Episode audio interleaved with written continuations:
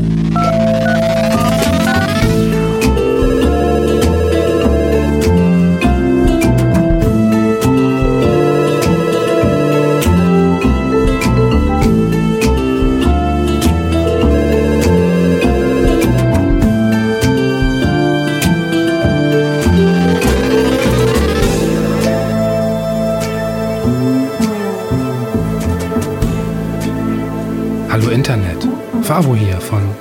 superlevel.de, dem unabhängigen Online-Magazin für Indie-Games. Seid gegrüßt zur zwölften Folge von Doomian. Doomian, das ist ein Call-In-Format. Das heißt, Menschen rufen mich an und konfrontieren mich mit einem Spielethema, das ihnen am Herzen liegt. Wenn du mitmachen möchtest, kannst du mir zum Beispiel bei Twitter at Doomiancast eine Privatnachricht schicken. Oder eine E-Mail an doomian at superlevel.de. Wichtig, Behalte das Thema für dich. Das erfahre ich dann erst bei der Aufnahme, für die wir im Vorfeld einen Termin vereinbaren. In der heutigen Folge spreche ich mit meinen Gästen zum Beispiel über Zahlenvergleiche, die im Laufe der Zeit an Bedeutung verloren. Also zum Beispiel 8-Bit versus 16-Bit. Es geht auch um Evolution von und in Videospielen. Und ich unterhalte mich mit Daniel, der vom VR-Optimisten zum Pessimisten wurde. Marcel erzählt mir, warum er deutsche Synchronisation bevorzugt. Und zu guter Letzt geht es um Visual Novels und Fanfiction. Und äh, ja, wenn ihr mir, wenn ihr dem Format äh, einen großen Gefallen tun wollt, dann abonniert Dumian bei iTunes und ja, verfasst eine Rezension. Das ähm, würde einfach sehr, sehr helfen, das Format bekannter zu machen. Und je bekannter das Format wird, desto höher ist einfach die Wahrscheinlichkeit, ähm, ja, dass sich Menschen bei mir melden und mir von ihren Themen erzählen, die sie interessieren. Und ja, da haben dann alle was von. Okay, auf geht's. Mein erster Gast heute ist der Fabian. Fabian ist 38. Hallo. Hallo, ähm, danke, dass ich äh, reingekommen bin.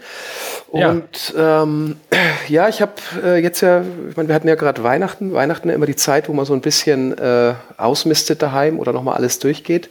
Ja. Und ähm, ich habe jetzt wieder diese kleine depressive Phase, wo ich feststelle, wie du sagst, 38, bin ja schon ein bisschen älter, habe da einige Generationen mitgemacht. Äh, mir ist da was abhanden gekommen im Leben und auch im Videospielleben. Ähm, das sind die Zahlen, die man früher so hatte, wo man vergleichen konnte. Ähm, 16 Megabit, 8 Megabit, dann bis hoch zum Neo Geo mit, keine Ahnung, 300 Megabit. Meine Konsole kann 64 ähm, Farben gleichzeitig darstellen. Meine 512, das ist so. Interessant. Ähm, weißt du, äh, was so das letzte System war, wo ähm, wirklich ähm, ja, damit geworben wurde für eine bestimmte Zahl? Ich hätte jetzt gefühlt gesagt, das Neo Geo, aber das haben sie, glaube ich, nur in den USA beworben. Und dann kamen die Bitzahlen nochmal. Äh, war es vielleicht die Dreamcast? Mit 128 Bit, obwohl es gar keine 128 ja. Bit waren? Ich glaube, genau das war es nämlich. Ähm, ich glaube, äh, daran kann ich mich auch ziemlich gut erinnern. Ich hatte zwar nie einen Dreamcast, aber das ist auf jeden Fall eine Zahl, die immer hochgehalten wurde, die ich aber auch nie verstanden hatte zu dem Zeitpunkt. Ähm, wie viel Bit hat denn eine PS4? Ich meine, wir werden uns da jetzt komplett vielleicht beide blamieren. Aber das zeigt ja das zeigt genau die Problematik. Ähm, wie geil war denn plötzlich 16-Bit? Ich wusste auch nicht warum, aber es wurde zweistellig und vorher war es halt nur 8-Bit und 8-Bit war eigentlich total blöd, obwohl die PC Engine, ich weiß nicht, wie viele Leute die kennen, aber eben diese von NEC, diese japanische Spielekonsole, die äh, hatte ja auch nur 8-Bit, war aber eigentlich total geil, aber richtig ernst genommen hat man doch alles nur ab 16-Bit. So habe ja, ich in Erinnerung.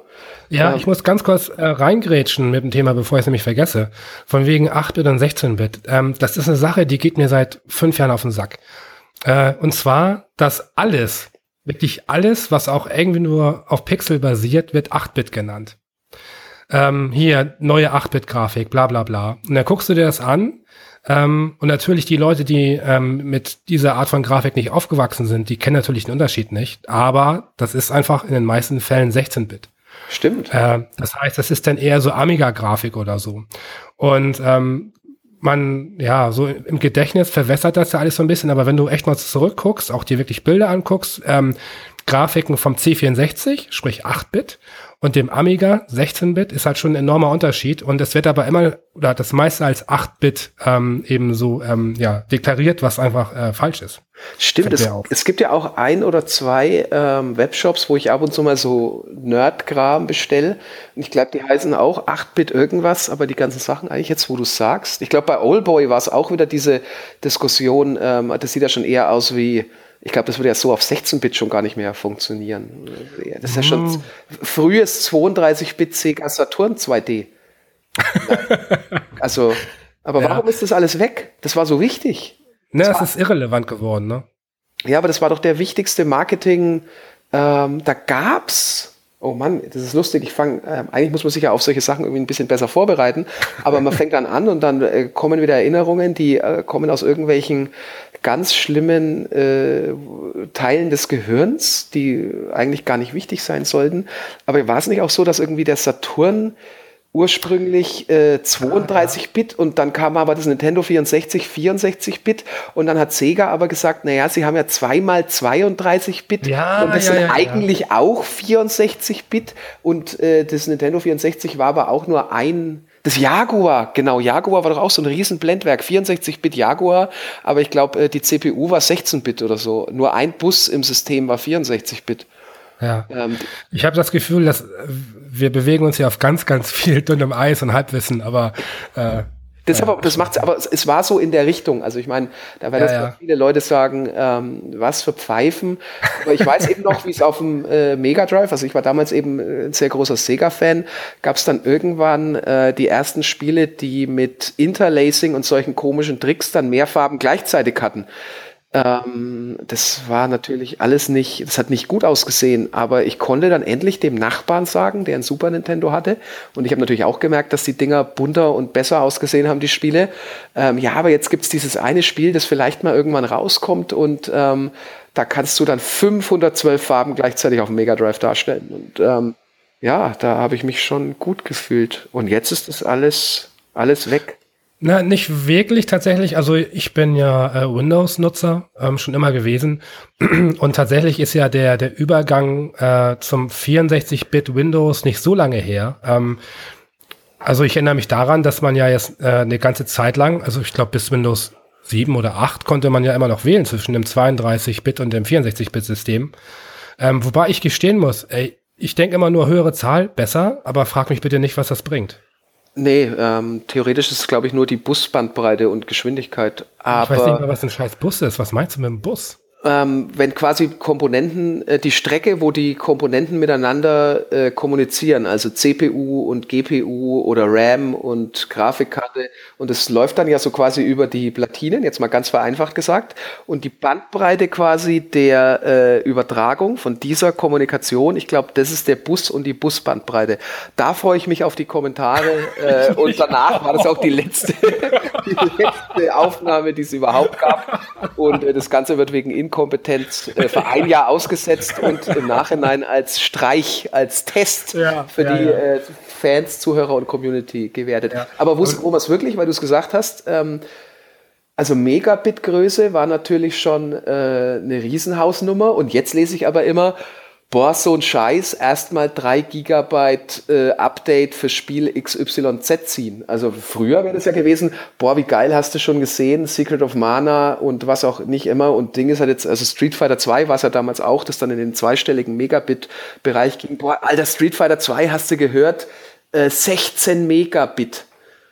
Boah, ja, du merkst das aber schon, ähm, dass die Zahlen irrelevanter werden, einfach, dass ähm, der, der Prozessor eines Rechners, also die Gigahertz, ähm, die haben auch nicht mehr die, die Präsenz. Ähm, früher war das irgendwie, als noch irgendwelche Schritte ähm, oder irgendwelche ähm, ja, großen Marken angeknackst worden, so wie der erste Gigahertz-Prozessor oder so, ähm, oder der erste 2 Gigahertz-Prozessor. Das sind noch Sachen, die wurden dann auch hochgehalten. Aber inzwischen, ey, frag mich bitte nicht, was ich für einen Prozessor habe. Ich weiß, ich habe vier Kerne von irgendwas. Also ich habe irgendwo hier habe ich einen i7 weil ähm, ich glaube nämlich, der hat sieben Kerne, auch der, auch das wieder in, die, in diese Liste. Aber da war so ein Aufkleber eben unten drauf. Und dann habe ich mir Kerne, das klingt, das klingt sehr ausgedacht. Aber ja, äh, ja. doch, also ganz bestimmt. Das sind ja auch so unrunde Zahlen, ungerade Zahlen sind ja von Haus aus äh, bei diesen ganzen äh, Nullen und Einsen ja sehr beliebt. Nee, nee, ja. sieben, i7 steht sicher für sieben Kerne, da bin ich mir, also da möchte ich auch, also da bin ich mir jetzt wirklich sicher. Ähm, und dann ja das war, das war auch noch, äh, da hätte man es eigentlich zum ersten Mal merken müssen. Da kam das Super Nintendo raus und es hatte ja einen relativ lahmen Hauptprozessor, aber eben dieses ganze Arsenal an äh, den, den äh, Mode 7, ja, hat sie ja einen eigenen Chip gehabt und, und, und. Und eben einen tollen Soundchip und was nicht alles. Und dann war es die Videogames damals, die ja ähm, irgendwie geschrieben hat, ja, also das ist ja irgendwie äh, tralalala in einem äh, Porsche-Motor quasi mit den ganzen Spezialeffekten und den Soundeffekten, äh, aber in einem Käfer-Chassis. Ähm, weil eben diese CPU und das passt alles nicht zusammen. Und ich meine, äh, Sega hat damals äh, das ausgedruckt und auch im Handel verteilt, äh, diese, diese Aussage. Und ich meine, wie wir dann später wissen, ein halbes Jahr später äh, kamen dann so Sachen wie Super Kontrast, Super Probotector, ähm, die halt einfach technisch, also was von dem, was auf dem Bildschirm los war, in Sachen Farbenpracht und Spezialeffekte so viel besser waren als alles, was du ehrlicherweise bis dahin auf dem Mega Drive gesehen hast, obwohl die Mega Drive CPU auf dem Papier viel, viel schneller war da hätte man eigentlich schon merken können, dass es gar nicht um diese nackten Zahlen geht. Aber ich habe mich da, oder viele andere auch, wie 32 Megabit, Mann, muss das Ding gut sein. Und Neo Geo war ja immer so, wenn du irgendjemand hattest, der Neo Geo hatte, bei mir war es der reiche Industrienachbarssohn, der hatte Neo Geo 200 Megabit. Äh, wow. Also es stand ja am Anfang auch immer da, wenn du dann eingeschaltet hast und auf den Modulen stand es unten riesengroß drauf. Und wenn du nie vorher ein Neo Geo Modul gesehen hattest, das Ding war ja größer als eine VHS-Kassette. Das wusste ich alles nicht, weil ich kann es ja nur von so kleinen Bildchen äh, aus diesen zitierten Magazinen. Ja, das ja. Ding ist natürlich, ich glaube, dass einfach ähm, also ich habe mir jetzt nicht blöd gestellt. Ich weiß wirklich nicht oder wusste nicht, inwiefern äh, das jetzt mit 62, äh, 64 oder 32 Bit irgendwie Unterschiede hat, also rein auf technischer Ebene. Ich kann mir vorstellen, dass es wirklich bei ganz, ganz vielen der Fall ist und dass natürlich einfach nur ähm, dass eine, ähm, eine sehr theoretische Zahl ist, die im Vergleich funktioniert. So, weil die Zahl höher ist, geht man davon aus, das ist was Besseres. Ähm, ich möchte dich nochmal fragen, ähm, kannst du dich erinnern, wann du das letzte Mal ganz konkret aufgrund technischer äh, Voraussetzungen oder Features ähm, dir eine Konsole gekauft hast oder einen Rechner? Äh, auf puh, das ist eine gute Frage. Ähm, ich glaube, da sind wir auch wieder bei ähm, bei Dreamcast, ähm, weil online und eingebauter Mehrspieler, Adapter und VMU und diese ganzen Geschichten. Hätte ich jetzt gesagt, ähm, und ja, aber ich kann dir nicht sagen, äh, ob es jetzt irgendwie die CPU oder so war, aber das war so dieses Technikpaket an diesen ganzen neuen Sachen, alles aus einer Box. Also da war dann tatsächlich so die Technik, das will ich unbedingt haben, weil das hat all diese Dinge. Ja, ja. Ähm, obwohl ich mich vorher echt schon verbrannt hatte mit äh, Mega CD und 32X und Sega Saturn und ähm, ich hätte es eigentlich besser wissen müssen. Wobei ja. äh, nichts gegen Dreamcast im Nachhinein. Also den Kauf habe ich nie bereut, äh, im Gegenteil. Und dann, äh, nee, ich glaube bei, bei PlayStation nicht. Äh, PlayStation Pro, PlayStation Pro ja, guter Punkt. Ähm, ja. Das ist tatsächlich, das ist, ja, jetzt wo du sagst. Ja. ja, das Gute ist so nah, ne? Ja, aber da kommt eine neue Zahl. Plötzlich äh, wird mir irgendwas von fucking Terraflops erzählt. Äh, die hat irgendwie jetzt 13,4, die andere hat 6,2, äh, das Nintendo Switch hat 0,1. Ich habe keine Ahnung, das war jetzt natürlich ausgedacht. Äh, was sind Terraflops? Äh, na, das sind natürlich die äh, Rechenleistungen pro Sekunde. Natürlich. Ja, und wenn der eine mehr hat, dann ist der erstmal auf dem Papier besser. Aber ich glaube, da bist du bei dem, es geht ja ganz, ganz oft der Vergleich zur äh, Automobilindustrie. Ähm, es gibt halt zwei 600 PS Autos und trotzdem ist das eine 600 PS Auto auf der Rennstrecke zehn Sekunden schneller, weil halt Reifen, Lenkung, Aerodynamik und Abstimmung und Getriebe bei dem anderen besser sind und dann helfen dir halt die 600 PS leider nichts mehr. Oder weil eine Firma sich mehr Zeit genommen hat für die Abstimmung und das ist ja gerade bei der Entwicklung, äh, da leidet ja Nintendo oft ein bisschen oder hat da oft drunter gelitten, äh, wenn dann die Spiele zwar auch für die Wii noch kamen oder für die Wii U, aber halt keiner Bock hatte, das Ding in irgendeiner Form irgendwie zu optimieren. Hauptsache es war halt auch mit, mit draußen. Ähm, ja, schnell, schnell raus damit. Also ich selbst bin, bin kein Konsolenspieler, deswegen ähm, weiß ich das meiste nur vom Hörensagen. Aber was ich so mitbekommen habe, dass äh, PlayStation ähm, hat sich anfangs einfach sehr gut auch mitverkauft aufgrund des Laufwerks. Ja, natürlich. Ähm, dann, ähm, dann später eben auch ein Blu-ray-Player ähm, bei der Xbox, oder? Ich habe keine Ahnung. Ey, Blu-ray-Player war die PS3, die kam ah, einfach ah, genau, mit einem, das war's. Äh, genau, mit einem eingebauten Blu-ray-Player. Völlig bin ich genau. jetzt bin ich jetzt schon ja, Moment mal, ja, die PS2 war DVD. Logisch. Und die PS3 ja. war Blu-ray, genau. Und bei der Xbox 360 gab es ja die Erweiterung HD, DVD. Boah, genau, genau, genau wie die Zeit vergeht, brutal, genau. Und ja. PS2 war ja damals, das war ja immer, die hatten ja dieses echt gute Timing. Du hast einfach noch einen DVD-Player mit dazu bekommen, genau, bevor die genau. DVD-Player 69 Euro im Aldi gekostet haben. Da haben sie nämlich genau. damals noch 300 gekostet. Richtig. Das ja. war sicherlich auf, das war sicherlich auch mit einer, äh, ein Grund für den Erfolg.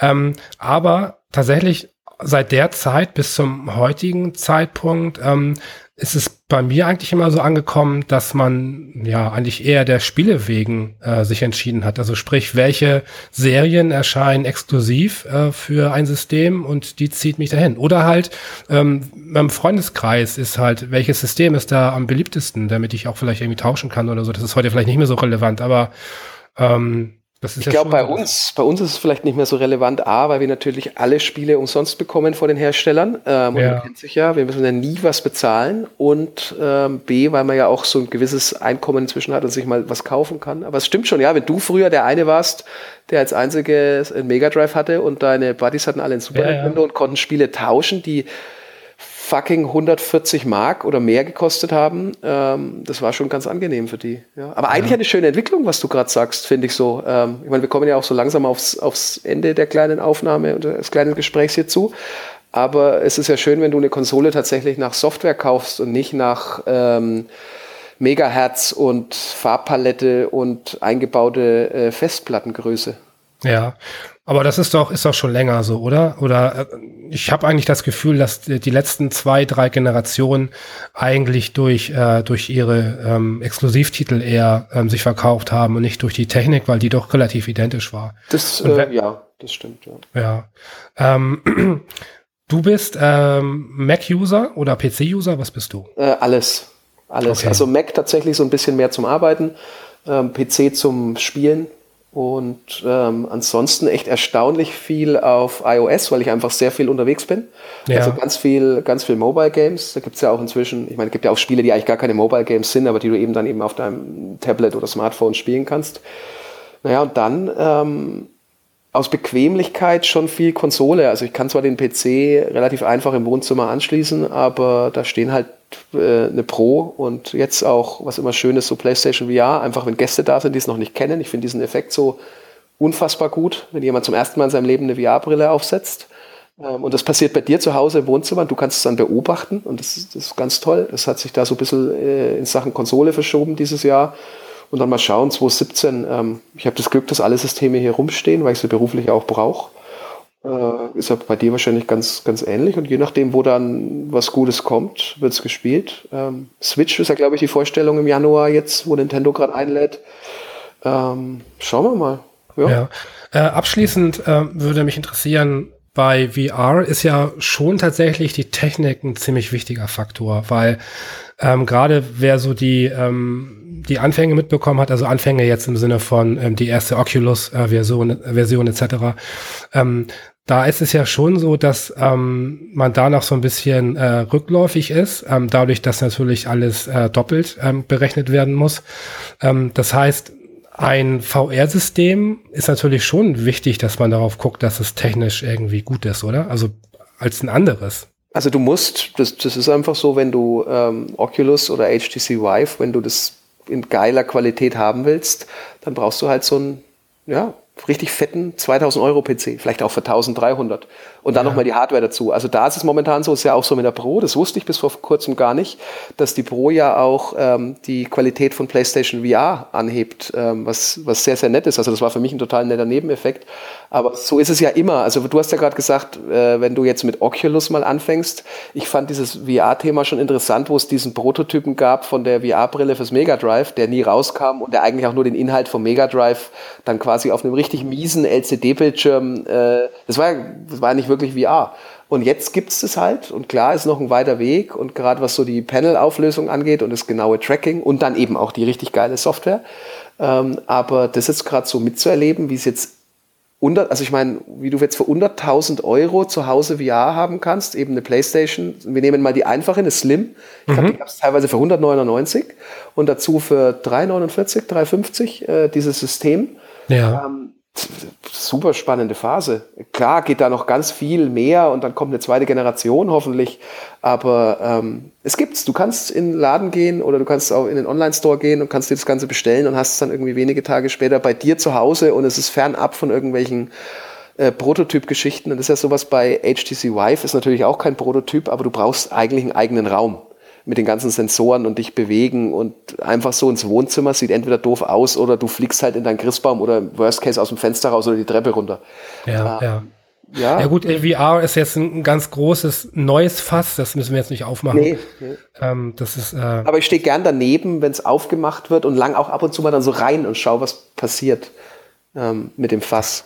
Das war eine sehr schöne Anekdote. Ja. Ähm, ich danke dir für das Thema. Ähm, ich muss mich im, jetzt im Nachhinein, glaube ich, äh, nee, im Vorfeld schon mal für alle Falschaussagen entschuldigen, das die du ich auch. von dir gegeben hast. Ja.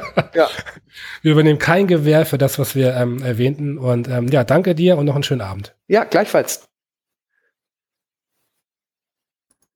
Mein nächster Gast ist Konstantin, 36. Hi. Hi, Fabo. Konstantin, äh, worüber sprechen wir? Ähm, wir sprechen über Evolution in Computerspielen. Oder okay. durch Computerspiele oder mit Computerspielen. Okay. Kannst du das Thema kurz erläutern? Ja. Ähm, ich habe, ähm, jetzt bin ich, glaube ich, in der drittletzten Mission oder zweitletzten Mission von StarCraft 2, äh, von dem dritten Add-on, ähm, und habe festgestellt, dass dieses Spiel als Echtzeitstrategiespiel äh, vieles anders macht und vieles auch genauso macht wie alle anderen Echtzeitstrategiespiele. Und habe mir ein paar andere noch angeguckt und festgestellt, dass, und das ist ja nichts Neues, ähm, aber es fasziniert mich, dass äh, wie sich Computerspiele weiterentwickeln. Und es fängt halt an, ähm, ich habe dann ein bisschen nachgeguckt und ähm, ich glaube, das erste Echtzeitstrategiespiel war Herzog 2 auf dem Mega Drive. Und da war man eine einzelne Einheit und hat die anderen befehligt und so weiter. Später kam Doom 2, äh, Dune 2, ähm, dann gab es Command Conquer, es gab KKND und es geht dann immer so weiter. Und das Spannende finde ich ist, es gibt immer Dinge, die bleiben und es gibt Dinge, die getestet werden, ausprobiert werden und die dann aber auch wieder weg sind. Und, okay. Ähm, ja. Beim Begriff Evolution, der wird äh, relativ häufig verwendet, habe ich das Gefühl. Ähm, in Bezug auf Computerspiele dann aber eigentlich eher in einem negativen Kontext. Und zwar, wenn Leute sagen, ähm, die Fortsetzung eines Titels ist eine Evolution, aber keine Revolution. Mhm. Ähm, ist für dich Evolution eher ein positiv behafteter Begriff? Äh, ja. Also ja, auf jeden Fall. Also wenn ich jetzt mal von dem, von dem Originalbegriff äh, ausgehe und sage, ähm, das, was Darwin da zusammengeschrieben hat, ähm, dass äh, dieses Survival of the Fittest und ähm, dass in jeder Generation oder über mehrere Generationen hinweg sich Sachen ausbilden ähm, und sich weiterentwickeln. Und immer nur so ein kleines Stückchen finde ich das sehr faszinierend. Ich meine, am Anfang, äh, ich weiß nicht, bei den ersten Lebewesen, wenn man sie so nennen darf, da gab es keine Augen, da gab es einen Nerv, der wusste halt, da ist hell, da ist dunkel. Grundsätzlich. Und das hat sich halt immer weitergebildet, immer weitergebildet. Und am Ende gibt's das menschliche Auge mit einer Linse, mit Muskeln. Wir können scharf äh, Sachen sehen, wir können Farben erkennen. Und das ist alles nach und nach gekommen.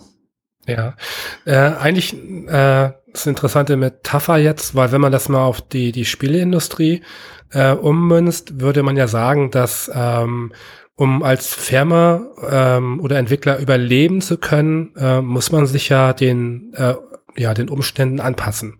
Ja, das stimmt. Na, das heißt, äh, wenn du dich nicht äh, den Umständen, sprich einfach der, ja, ähm, der, der potenziellen Käuferschaft und dem, dem Markt und den, äh, der Interesse mhm. äh, des Marktes anpasst, dann sterbst du quasi aus. Das bedeutet dir aber nicht, dass, ähm, wenn eine Evolution stattfindet, äh, dass man sie generell begrüßen würde als Spieler, dass man das gut findet. Es gibt ja auch viele Entwicklungen, die man eher schlecht findet. Ich, mhm. ich nehme ja so als, als ganz großes äh, Beispiel, so der Dampfhammer ist so free to play. Ähm, sag ich mal jetzt zum Beispiel, das ist halt eine relativ, äh, das ist eine Evolution einfach äh, äh, von im Spieldesign einfach, äh, um sich anzupassen, um halt Geld zu verdienen. Das stimmt. Ähm, ja. Und ich würde mal sagen, Free-to-Play entstand ja nicht daraus einfach aus der Liebe zum Spiel, sondern eher aus der Liebe zum, äh, zum Geld. Mhm. Äh, und ich glaube, das ist der ganz große Unterschied ähm, ähm, bei Evolution. Wenn man jetzt davon spricht, hat sich ein Spiel ähm, oder ein Genre entwickelt, wirklich äh, verbessert, einfach mhm. mit den Jahren, oder hat es sich einfach nur verändert, äh, weil es sich anpassen musste, um überstehen zu können. Ähm, Hast du, hast du noch mal ein, ein, gutes und vielleicht ein negatives Beispiel für Evolution in Videospielen? Ja, ähm, also ich, ich würde es halt so ein bisschen auf, auf die ähm, groben Kategorien so ein bisschen packen. Ähm, ein gutes Beispiel wäre das, was ich vorhin gesagt habe, das mit den Echtzeitstrategie spielen. Da kommt halt immer mehr dazu. Es entwickeln sich teilweise neue ähm, Geschichten. Bei Warcraft 3 hat sich irgendjemand im hat irgendjemand dann dieses Tower Defense sich zusammengemoddet und das ist jetzt ein eigenes Spielegenre. Ähm, jemand hat, ich weiß nicht, wo es herkommt, mit diesen Walking Simulators oder Simulator, Simulatoren. Ähm, es war anfangs vielleicht sowas, jemand hat sich Myst angeguckt und hat gesagt, ach, das ist echt schön hier, aber das mit den Rätseln, weiß ich nicht, ich lasse das mal weg. Ähm, und so entwickeln sich halt neue Sparten. Da finde ich es halt gut. Ähm, schlecht ist dann, glaube ich, das fällt mir jetzt so nicht. Doch, schlecht wäre halt, wenn man, wenn man den Fokus, wenn der Fokus nicht dem entspricht, was ich selber erwarte als Spieler. Ähm, ich bin jetzt nicht jemand, der sagt, die Grafik muss immer die beste sein. Und es gibt bestimmt Leute, die dann einfach sagen, ach, ich habe jetzt hier ein Budget X, äh, 60% gehen für Grafik drauf, äh, 30% für die Engine und ähm, der Rest oder vielleicht noch 5% irgendwann für die Story. Und wenn sich das wahnsinnig gut verkauft, gibt das natürlich automatisch die Rückmeldung, dass das keine schlechte Idee war. Und das rennt dann in eine Richtung, die mir persönlich nicht gefällt, aber vielleicht genug Leute immer noch einen Anreiz haben, dieses Spiel zu kaufen.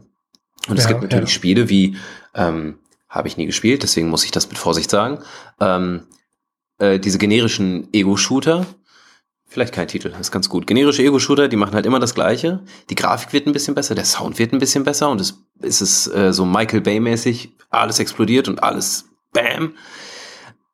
Aber das trifft, glaube ich, nicht meinen, meinen Ansatz von gutem Computerspiel, aber dann leider doch genug Leute, dass gekauft wird. Ja. Oder FIFA ist ein schlechtes Beispiel, glaube ich. Ich glaube, die Leute, die FIFA gerne spielen, die werden mich jetzt lünchen und sagen, ach, da passiert doch jedes Jahr wahnsinnig viel.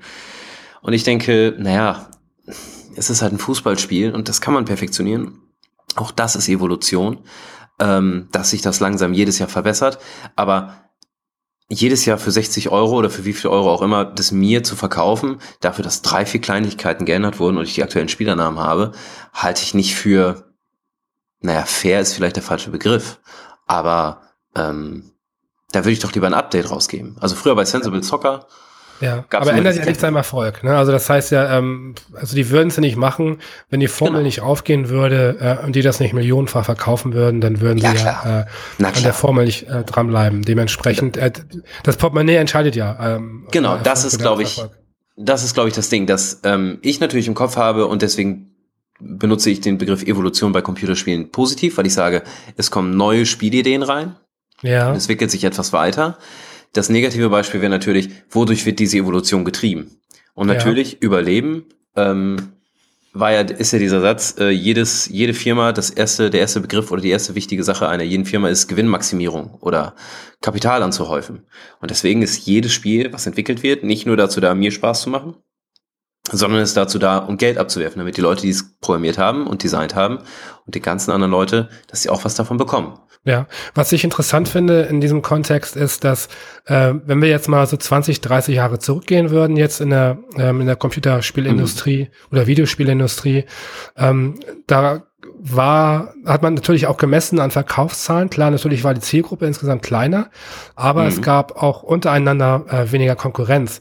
Äh, während man, also wenn man jetzt zum Beispiel vor 20 Jahren einen Shooter rausgebracht hat, ähm, äh, hatte man relativ wahrscheinlich den Fokus ähm, auf sich gezogen, weil das Genre nicht überlaufen war. Mhm. Wenn ich das heute mache, muss ich nicht nur die Zielgruppe befriedigen, sondern ich muss auch äh, die Mitbewerber ausstechen.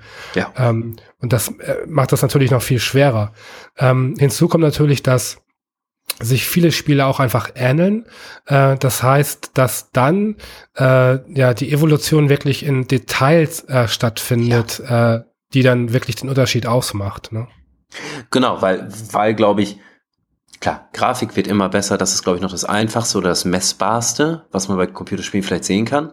Ähm, aber klar, es gibt äh, 25.000 Titel, die wahrscheinlich sich so ähneln, dass das ein, der einzige Unterschied sind die Assets, die benutzt wurden. Und das eine Spiel gefällt mir, weil es mich anspricht von der Grafik und das andere halt nicht. Ähm, aber ein Jump'n'Run neu zu erfinden, pff, ist wahnsinnig schwierig. Ich meine, da, da, aber klar, das, das ist so Leiden auf hohem Niveau. Da passieren so Kleinigkeiten. Und vielleicht kommt irgendwann, als Braid vor zehn Jahren, das sind bestimmt schon zehn Jahre, äh, rauskam, dann haben alle erstmal gesagt, so Indie-Hype und oh, was ist das denn für ein tolles neues Ding in Computerspielen, ähm, mit der Zeit darum zu flachsen. Und das hat dann überall irgendwie Einzug genommen. Genauso wie die Bullet Time bei Max Payne zum Beispiel.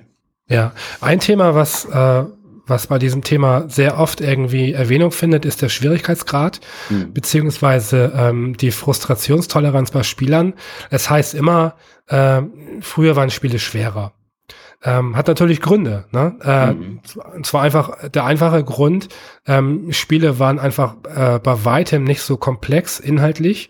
Ähm, das heißt, äh, das siehst du auch lustigerweise, wenn du dir heute so Speedruns ähm, oder Walkthroughs mhm. anguckst von Spielen aus den 80ern oder frühen 90ern, die dauern dann eine Viertelstunde.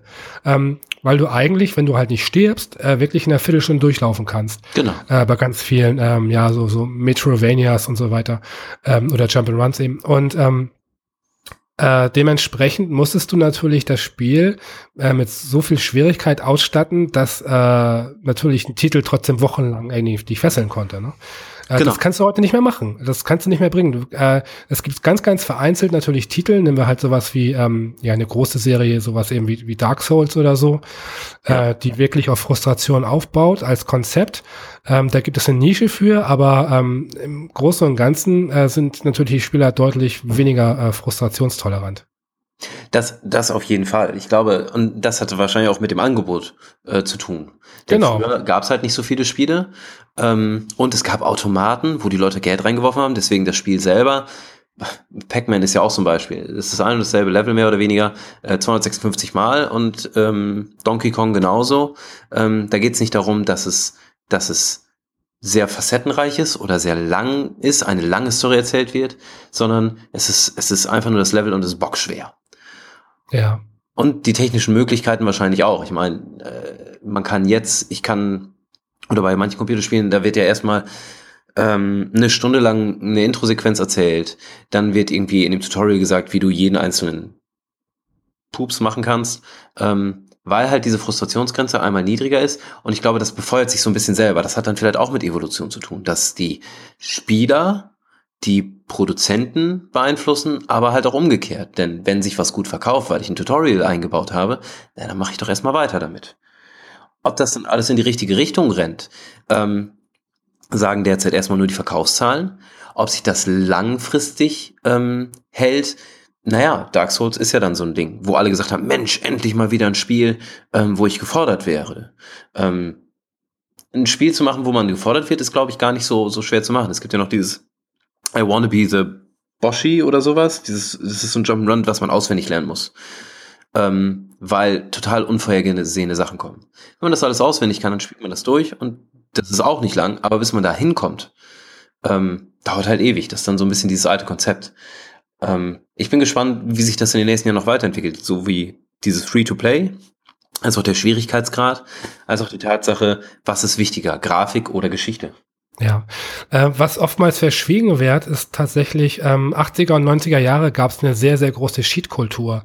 Ähm, Mhm. Man sagt ja immer, die Spiele waren wahnsinnig schwierig und so weiter und das ist auch der Fall gewesen. Das Ding ist nur, dass damals schon in den Computerzeitschriften, also noch äh, wirklich lange vor der Zeit des Internets, äh, gab es halt immer regelmäßig wirklich Rubriken mit Cheats, mhm. ähm, wo du einfach zum Beispiel, ähm, ja, wenn du ein Spiel geladen hast, konntest du halt einen Befehl eingeben und dann dementsprechend genau. auf unendlich Leben oder Energie ähm, quasi im, im Speicher ähm, das dann umschreiben. Dann gab es für die früheren Konsolen ja auch wirklich Cheat-Module, äh, wo du ähm, im Endeffekt das Modul reingeschoben hast und dann im Modul halt äh, cheaten konntest. Das, genau, das war eine Kultur äh, und auch wirklich ein Markt, auch wirklich teilweise. Das gibt's heute gar nicht mehr, oder? Selten. Ich glaube, es hat, hat damit zu tun, ähm, früher haben die Leute, glaube ich, gecheatet, ähm, und es war offen und transparent, weil man zusammen auf dem Sofa gesessen hat und sehen wollte, was kann ich mit dem Spiel anstellen. Ja. Oder es ein Solo-Modus war. Ich kann mich erinnern, an SimCity gab es so einen Tastaturcode auf dem C64. Wenn man den fünfmal ausgeführt hat, gab es ein Erdbeben. Deswegen habe ich das am Anfang, nachdem ich das Spiel gestartet habe, erstmal zwei Stunden lang gemacht, damit ich wahnsinnig viel Geld hatte. Und dann hatte ich alle Zeit der Welt, um eine Stadt zu bauen. Ob die funktioniert hat, war mir dann egal. War so ein bisschen wie Lego. Und heutzutage ist es so, ähm, fast alle Spieler haben eine Online-Anbindung. Und ich glaube, wenn in StarCraft 2 oder in irgendeinem kompetitiven ähm, Multiplayer-Spiel allein die Möglichkeit wäre zu cheaten, ähm, da rasten ja sofort alle aus. Sei es bei Counter-Strike, sei es bei, bei irgendwelchen anderen Geschichten. Und deswegen wird es halt gar nicht erst mehr eingebaut. Ja, gut, hinzu kommt natürlich, dass äh, gerade bei, äh, bei MMOs und so äh, wird ja auch darauf geachtet. Also da wirst du auch rausgeworfen schnell, wenn du einen Bot laufen hast und so. Genau, weil auch das ja wieder bares Geld ist.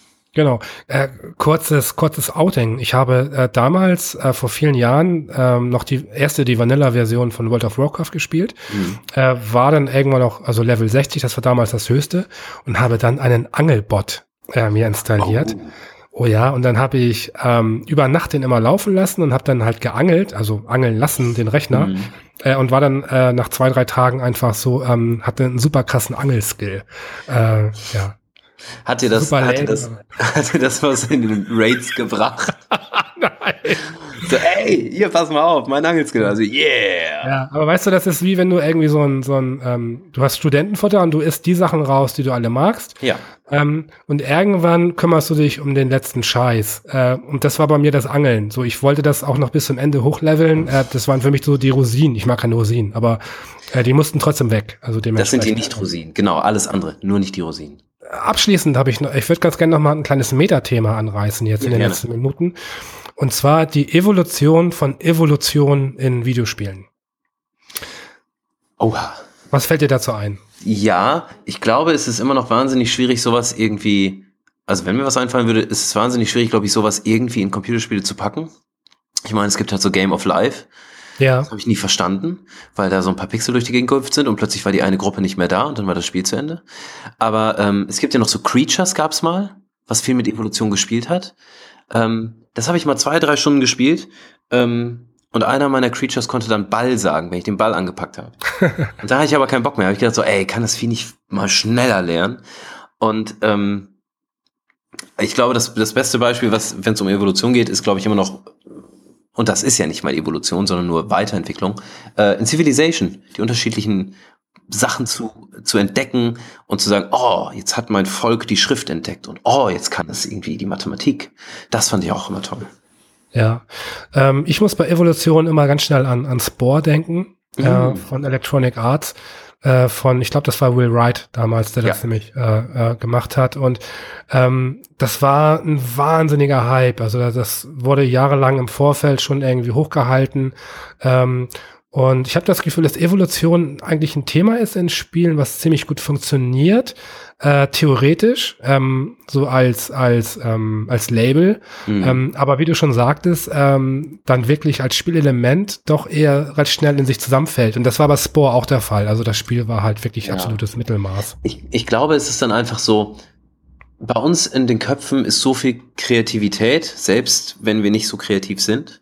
Aber jeder Spieler von Spore hat wahrscheinlich seine eigene Idee gehabt, wo sich dann seine Kreatur oder ein Volk hin entwickeln kann. Und das alles in dieses Spiel zu packen, Ähm, das muss ja alles vorher sich, und ich meine, No Man's Sky ist jetzt ja auch so ein Beispiel. Klar haben die einen Algorithmus dahinter, dass jeder Planet anders aussieht, aber trotzdem schreiben total viele Leute, naja, sagen wir mal ehrlich, eigentlich sind es doch nur irgendwie 25 verschiedene Planeten, plus Farbpalette, plus drei verschiedene Tiere. Genau. Und in dem, in dem Moment, wo alles wirklich prozedural generiert werden würde, wirklich jeder, jeder kleinste Teil, dann hat man wahrscheinlich auch irgendwelche Welten, ähm, ja, die nicht erlebbar sind, weil sie einfach total abstruser Kram wären.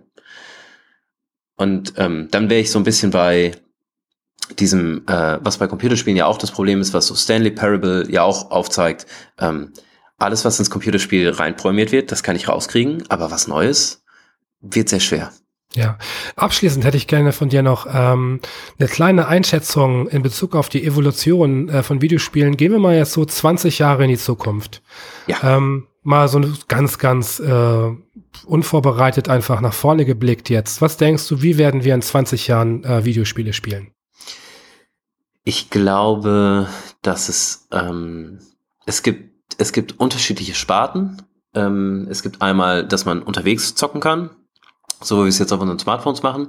Es gibt die Leute, die sich in virtuelle Realitäten flüchten, wobei ich das so ein bisschen sehe wie 3D-Kino. Das ist echt so ein Nischending. Manche haben da Bock drauf und sind dann drei Stunden weg und dann ist gut. Ähm, machen das zu Hause und haben da so eine fette, fette Installation stehen. Ähm, und es wird noch normale Computerspiele geben.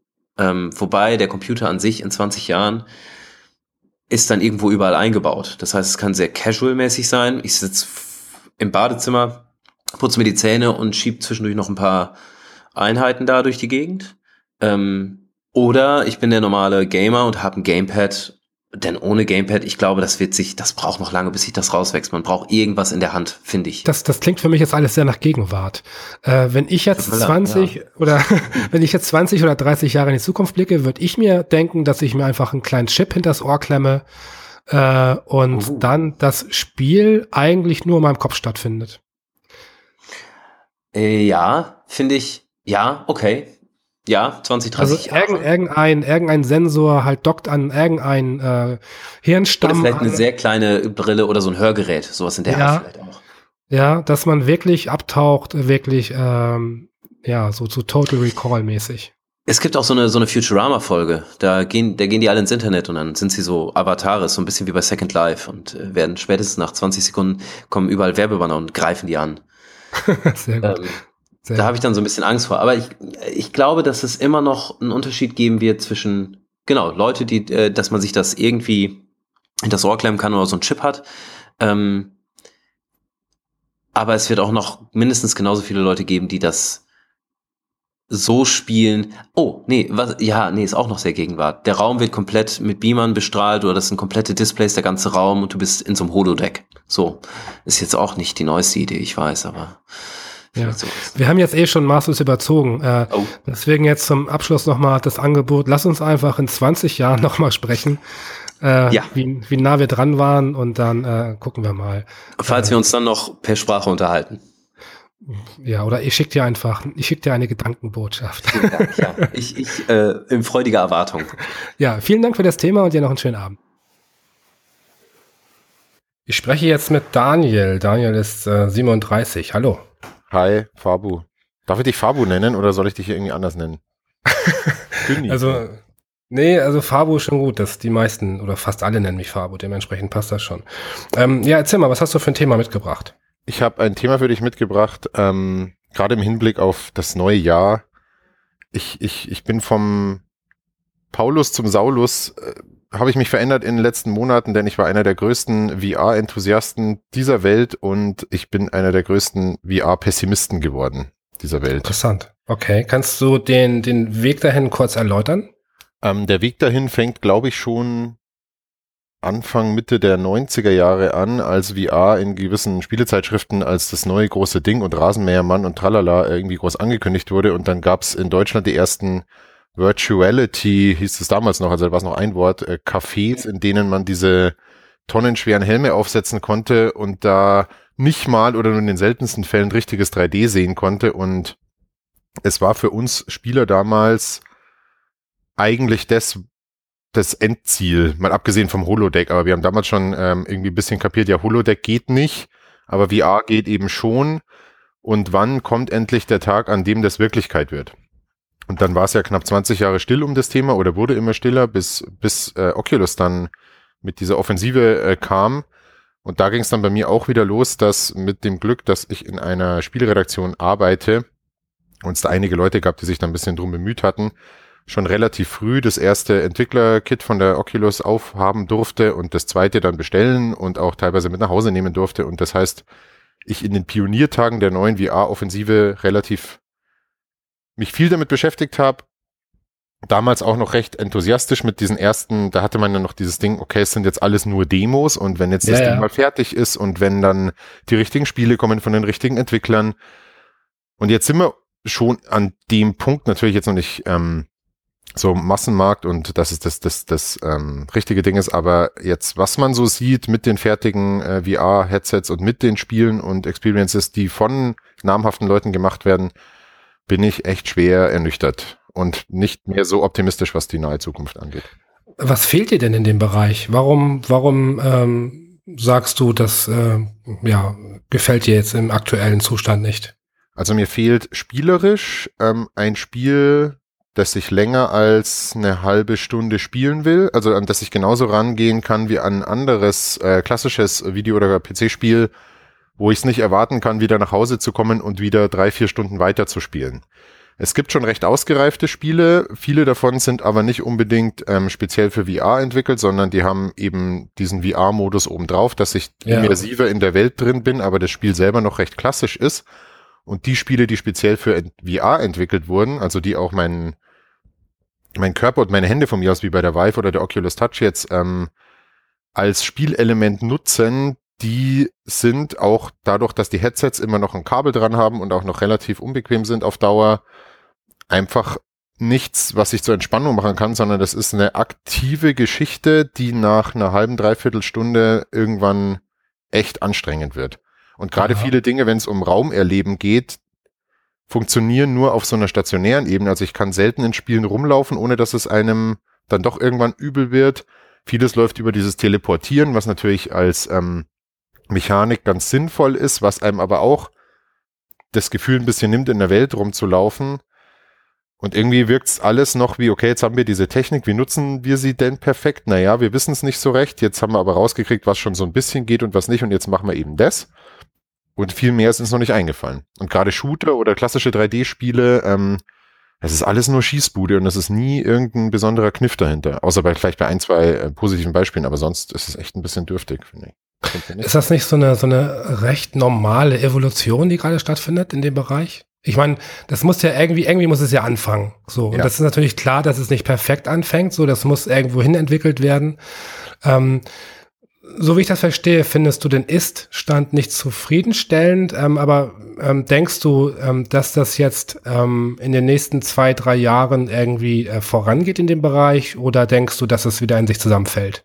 Also ich finde den Ist-Zustand tatsächlich sogar zufriedenstellend. Also ich finde okay. sie ähm, auch auch der Output von den Entwicklern, den sie geliefert haben jetzt zum zum Launch von den einzelnen VR-Systemen, ähm, und auch jetzt zum Beispiel mit Oculus Touch, also es gibt echt einiges, was man, was man tun kann. Das Problem ist, dass so ein absoluter Knaller nicht dabei ist, finde ich. Ähm, und dass die Probleme, oder wenn man jetzt mal das bisschen extrapoliert in die nächsten Jahre, dass die Probleme da auch schwer zu lösen sind. Also gerade dieses Bewegen im Raum hat entweder den Nachteil, dass ich einfach zu Hause den Raum nicht habe und die meisten Leute den Raum nicht haben werden, den man speziell für ein VR-Erlebnis auslegen kann, oder dass, dass auch sonst keine Techniken am Horizont sind, die das ermöglichen können. Also diese ganzen Laufstalltechniken, Omni, Treadmill oder wie die heißen, ähm, das ist auch nichts, was sich die Leute nach Hause stellen werden und wo man sich einfach natürlich drin bewegt, sondern dann hast du halt irgendwie so eisglatte Schuhe an und rutscht da in diesem Ding umeinander. Weiß nicht recht. Also ich sehe es halt nicht, ja. dass das, das ist, ähm, was es dann sein wird.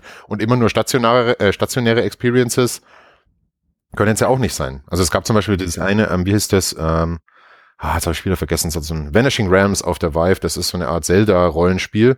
Es war wirklich beeindruckend, sich da irgendwie rumzubewegen, aber dir hängt einfach nach einer Stunde, schwitzte und dieses Kabel nervt und dir ist dann doch ein bisschen übel und du kommst trotzdem irgendwie erstmal zehn Minuten nicht klar, wenn du das Headset dann abgesetzt hast und läuft da solche Sachen. Und das sehe ich ehrlich gesagt in den nächsten zwei, drei Jahren auch nicht. Ja, ähm, das, was ich tatsächlich am häufigsten höre, ist, dass die Leute ähm, eh gar nicht in der Lage wären oder Lust hätten, länger als eine halbe Stunde etwas äh, zu nutzen ähm, in dem Bereich, weil das auch sehr, sehr ähm, anstrengend ist. Also wirklich äh, physisch anstrengend ja, zu genau. spielen.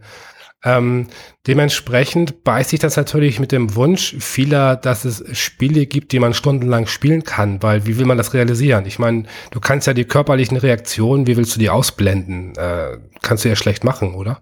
Es ist natürlich ein gewisser Gewöhnungseffekt dabei und natürlich werden ähm, kommende VR-Generationen, so denn die großen Konzerne das äh, Thema weiter verfolgen werden, auch wesentlich komfortabler sein. Aber ein gewisser Effekt bleibt, glaube ich, schon. Nämlich, und sei es nur der, dass ich eben, wenn ich mich bewegen will, im Wohnzimmer einfach dastehe und hin und her gehe und auch nichts von meiner realen Umwelt mitbekomme. Das heißt, angenommen, meine, meine, meine Partnerin oder mein Partner oder meine Familie ist da, ist das auch nichts, was ich einfach mal so im Wohnzimmer mache, während alle anderen dann gerade was anderes machen, was ja beim normalen klassischen Spiel schon geht irgendwie. Jemand liegt ja. auf der Couch und liest was und ich sitze von mir aus vom PC und spiele was. Das ist ja, ähm, ist ja okay, aber mit so einem VR-Headset ist es schon ein bisschen, bisschen seltsam. Aber selbst, selbst, selbst dann ein Spiel, was eine halbe Stunde oder Stunde Spaß macht und das machst du aber jeden Tag. Also ich weiß, dass es Leute gibt, die, die machen das und finden das auch toll, aber ich sehe es halt für mich persönlich jetzt noch nicht. Und außer, klar, bei, bei so Rennspielen und so ist es natürlich eine andere Form der Immersion, aber wenn man jetzt kein Rennspiel-Fan ist und jetzt nicht unbedingt ein Mech-Spiel-Fan ist, ähm, wo das Angebot jetzt auch nicht gerade groß ist, dann wird es irgendwann echt bisschen dünn. Ja, wobei man natürlich auch so ein bisschen äh, sagen muss, dass da natürlich die Verbreitung noch, noch sehr übersichtlich ist äh, von der Hardware, ist es natürlich oder wäre es ein sehr, sehr großes Risiko, wirklich ähm, ein sehr ja, kosten, äh, kostenintensives Projekt zu starten in dem Bereich. Ich meine, ähm, wenn du jetzt zum Beispiel mal äh, von, von AAA ausgehst, nehmen wir mal an, jetzt irgendwie, es gäbe jetzt ein, ein Battlefield oder so, äh, das nächste auch für, für VR, äh, ist natürlich im Endeffekt, ähm, also muss man sich fragen, lohnt sich die Rechnung? Also wenn man überlegt, wie viele potenzielle Käufer es überhaupt, überhaupt gäbe, mhm. ähm, was mich jetzt zum nächsten Punkt gibt, weißt du was über die Verbreitung der Systeme? Ähm, ich Zahlen habe ich jetzt nicht, aber gefühlt ähm, haben sich, glaube ich, die Hersteller ein bisschen mehr erhofft. Auch Sony, die sicher ja. so weit ganz gut verkauft, die PlayStation VR, aber vom Massenmarkt sprechen wir hier noch nicht. Also auch wenn ich mir in der Redaktion so umhöre, ähm, bis auf ein, zwei Leute kenne ich keinen, der sich die PSVR jetzt schon gekauft hat und die Oculus und so schon gleich gar nicht. Vor allem, wir reden halt da bei der Oculus irgendwie mit Touch von 900 Euro ungefähr. Das ist halt schon eine Hausnummer, also das ist halt auch ein kompletter Spiele-PC dann im Prinzip. Ja. Insofern, ähm, ich weiß auch gar nicht, ob ein AAA-Blockbuster-Spiel die Lösung wäre, aber irgend so ein System-Seller-Ding was von mir aus auch von einem von den großen Herstellern mitfinanziert wird, was aber die Leute tatsächlich, es muss ja nicht mal so grafisch opulent sein und ähm, es muss ja auch nicht mal mich da jeden äh, jahrelang, stundenlang fesseln jeden Tag, aber irgend so ein Ding, wo ich sage, ja, wow, das ist das wert. Also das ähm, erlebe ich gerne regelmäßig in VR und wenn es ein Episodenspiel ist oder so, sowas sehe ich halt gerade noch nicht. Irgendwas, ja. was eben nur in VR geht, was nicht nur, wo, wo VR nicht nur das Gimmick ist, wie bei jetzt irgendwelchen Jump'n'Runs oder bei irgendwelchen 3D-Action-Adventuren. Ja, ähm, gerade wenn, wenn Dinge limitiert sind, ähm, technische Limitierungen halt ähm, existieren, ist es ja so, dass es oftmals sehr kreative Menschen gibt, die, die aus der Not eine Tugend machen. Ähm, das heißt, ähm, wenn man das jetzt mal auf äh, VR bezieht, äh, sind dir ähm, Titel irgendwie aufgefallen, ähm, wo tatsächlich die äh, Bewegungslosigkeit mehr oder weniger im Raum, äh, dass die wirklich äh, aktiv genutzt wird für ein Spielkonzept, so dass es halt überhaupt nicht stört? Ähm, ja, es gibt zum Beispiel also diese Superhot-Version ist genial ähm, für für Oculus Touch, wo ich ja. stationär stehe und mich ähm, wie wie wie Neo in in der Matrix zwischen diesen Zeitlupenkugeln hindurch bewegen muss. Da funktioniert das einfach super, da muss ich mich auch nicht bewegen. Oder ähm, I Expect You to Die, wo ich automatisch im Spiel, also ich muss mich da immer so eine Art Falle befreien, so James Bond-mäßig. Und da bin ich auch immer in einem recht kleinen Raum wie ein Auto oder so ein, so ein Fahrstuhl von einem Fensterputzer, kann mich nur in dem bewegen und da funktioniert das auch ganz gut. Aber das ist halt auch immer noch gefühlt so eher die Art Experience und nicht eben ein richtiges Spiel. Es kommt darauf an, wie viele Level das hat, aber es ist halt alles noch relativ übersichtlich.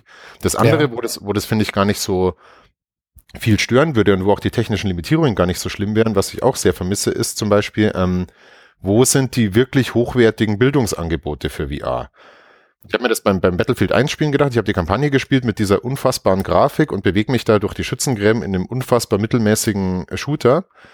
Ähm, und denke mir die ganze Zeit so, okay, können wir jetzt die Schießerei mal kurz lassen, aber könnt ihr mal mir bitte den Schützengraben in VR zeigen und da eben Texteinblendungen oder irgendwelche Animationen einspielen, mir dieses geschichtliche Thema greifbarer machen. Und da muss ich mich dann auch nicht groß bewegen oder da funktioniert es dann von mir aus schon mit Teleportation, weil ich nicht schnell auf irgendwelche Spielsituationen reagieren muss. Und das ist eben das, was das mich ärgert, weil wenn, wenn VR eine Chance bietet, dann ist es eben Dinge zu erleben, die man normalerweise nicht erleben kann. Und da gehört, finde ich, alles, was ähm, Bildung ist und vor allem Geschichte stark dazu. Und es gibt eben diese Welten schon teilweise, also jetzt mit Battlefield zum Beispiel oder auch mit irgendwelchen, ähm, was ich, Assassin's Creed Städten, die schon gebaut wurden.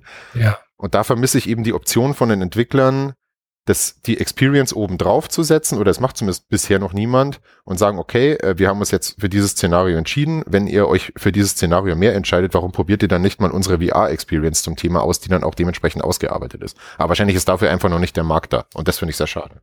Ja. Ähm, wenn man mal so zurückblickt, ähm, so auf die, äh, also Videospiel historisch, ähm, ist es ja so, dass das generell äh, Neuentwicklung einfach doch nicht gerade kurzen Zeitraum benötigt haben, um sich wirklich zu etwas hinzuentwickeln, äh, was zufriedenstellend äh, war. Ähm, wenn du jetzt sagst zum Beispiel, dass das Ding halt noch so klobig ist und auf dem Kopf und man schwitzt und Kabel und so, das klingt für mich äh, alles so nach Dingen, als könnte man äh, rein von der Hardware und von der Kostenseite her in drei, vier, fünf Jahren das komplett aushebeln, ähm, also diese negativen Faktoren oder denkst ja. du da anders rüber? Nee, äh, das glaube ich tatsächlich auch. Ich glaube auch, ja. dass es andere ähm, Scan-Varianten geben wird, also dass ich nicht mehr auf Dauer dann etwas unkomfortable Handcontroller haben werde, also dass es da bei der reinen Körper- und Finger- und Bewegungserkennung, dass sich da noch einiges tun wird. Also ich mache mir da jetzt, was die Weiterentwicklung der Technik angeht, gar nicht so große Sorgen. Ich würde nur gerne jetzt im, ich hätte nur gerne jetzt im ersten Jahr nach, äh, im ersten richtigen VR-Jahr mehr gesehen, bei dem ich das Gefühl hatte, okay, in die Richtung kann und wird das gehen. Und das ist eine sensationelle Richtung. Und es ist nicht nur so ein Rumexperimentieren auf verschiedenen hohen Niveaus und letztlich dann doch nur eine Adaption von bisher ähm, bestehenden Mechanismen und Mechaniken und Spielen ja. und Experiences. Okay. Kannst du ähm, einen konkreten, ähm, eine konkrete Situation, einen konkreten Moment ausmachen, in dem du gesagt hast, äh, VR ist äh, der nächste heiße Scheiß und äh, auch die Situation, in der du äh, gedacht hast, okay, ich will damit jetzt eher doch nichts mehr zu tun haben im Moment. Gab es also, also zwei erinnern, konkrete dass ich, Momente? Dass ich noch in der ähm, Oculus DK2-Zeit, also zweite Entwickler-Kit, die mittlere Oculus, bevor sie dann fertig war, dass ich da diese Sensor Peso-Demo ausprobiert hatte. Das ist so eine Art interaktive, er ist nicht mal interaktiv, es ist so eine so eine VR-Oper. Also ich bewege mich da doch sehr, sehr komische Welten und dazu läuft so, so klassische Musik mit schrillem Gesang. Ja. Da gab es einen Moment, ähm, da taucht, also man fährt irgendwie über so ein Nebelmeer und dann taucht aus dem Nebel taucht eine gefilmte Person auf, die aber vergrößert wurde. Das heißt, es ist so ein ziemlich unheimlich aussehender Typ mit so buschigen Augenbrauen, so ein Riese und der ist halt in dieser Spielwelt irgendwie 50, 60, 70 Meter groß und der Kopf halt dementsprechend auch. Und da dachte ich mir so, boah, wie krass ist denn das? Sowas gibt's gar nicht. Und gerade eben, weil es gefilmt war und keine, ähm, keine 3D-Figur war, war das halt wirklich, wirklich beeindruckend. Da dachte ich so, okay, man kann tatsächlich mit dieser Technik den Menschen Dinge zeigen, die sie anders nicht erleben können. Also das war schon ziemlich, ziemlich cooler Moment. Negativ war es eher bei dieser, ähm, wie ich schon gesagt habe, bei diesem Vanishing Realms, weil ich mir dachte, das ist echt ein nettes, cooles Spiel, so ein sehr zugängliches Action-Rollenspiel, so Action-Adventure wie im Zelda Modus, wo ich dann tatsächlich auch mit Schwert und Schild gegen riesige Skelette kämpfen muss und sah alles total nett aus und war auch spielerisch durchaus ähm, abwechslungsreich und war einiges drin.